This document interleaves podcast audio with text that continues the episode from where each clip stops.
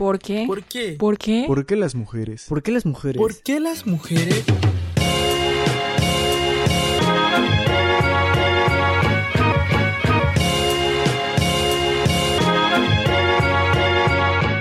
Hola, bienvenidos nuevamente a este podcast donde finalmente les revelo el porqué de los comportamientos de las mujeres.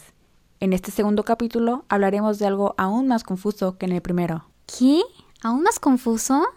No me lo digan a mí. Yo entiendo perfectamente qué sucede detrás de esta incógnita que tanto, pero tanto me estuvieron preguntando, la cual es... ¿Por qué las mujeres cambian tan rápido de humor? Bueno, aquí entre nos sabemos que coloquialmente no se suele usar el término cambiar de humor rápido. Se suele utilizar algo más o menos como Bipolares, exageradas, locas, infantiles, tóxicas. términos que no están nada cerca de lo que realmente sucede. Sí, las mujeres solemos tener cambios de humor repentinos, no lo voy a negar, pero no es porque necesariamente se sea bipolar, el cual es un trastorno y enfermedad mental que no debería utilizarse de forma despectiva. Dejando esto en claro, empecemos a desglosar las respuestas. ¿Por qué? Existen varias razones por las que no solo una mujer pueda cambiar de humor rápido, incluso los hombres. Y esto puede derivarse a que se encuentran irritados, estresados, infelices, molestos, incluso tristes. Y cuando se encuentran en una situación que puede desencadenar que estas emociones exploten, pues sin más, sucede. Depende de lo que estén pasando en su día a día. ¿A quién no le ha pasado que se encuentre estresado, con prisa, haciendo tarea en la computadora y ésta decide que es el momento perfecto para ponerse lenta y trabarse, ¿cierto? Una situación que no se le desea a nadie. Pasas de estar estresado o felizmente trabajando y se congela tu programa, se cierra y pierdes tu avance, pasando a estar lleno de enojo y frustración. Esas situaciones se entienden, ¿verdad? Entonces, ¿por qué las mujeres son catalogadas como locas o bipolares? Pues es más sencillo de lo que creen, porque muchos no conocen la razón a fondo, y estas son las hormonas. ¿Qué ocasiona que las hormonas afecten a las mujeres? La verdad son varios motivos, entre los cuales entra el proceso de la adolescencia, el embarazo y preparen sus oídos personas conservadoras, nada más y nada menos que el ciclo menstrual. Sí, es un ciclo como su nombre lo dice. Por ello, este no solo trata de menstruar de 3 a 7 días aproximadamente, ojalá y fuera así, sino que dura todo un mes en el que el cuerpo de la mujer trabaja para que estos maravillosos días sucedan.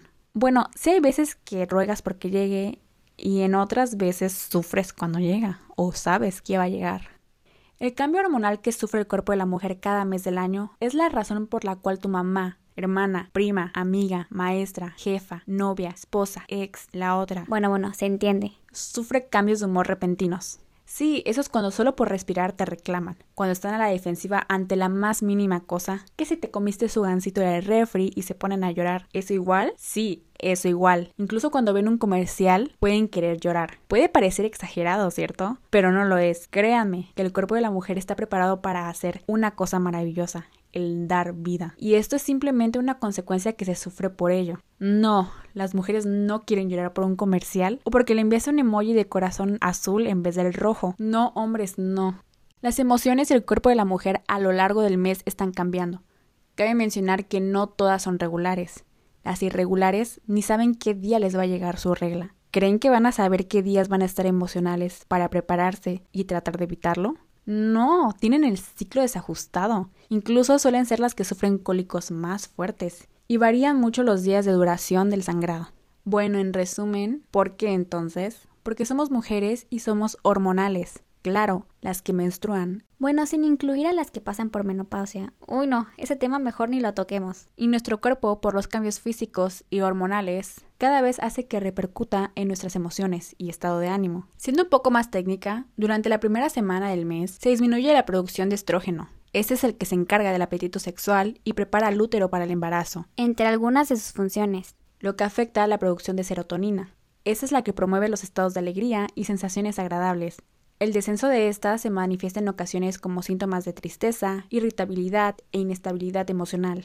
En resumen, no lo decimos nosotras, lo dice la ciencia. Así que en general entiendan cuando una mujer se encuentra extraña, irritada, molesta o triste, sin razón aparente. Ahora ya saben por qué.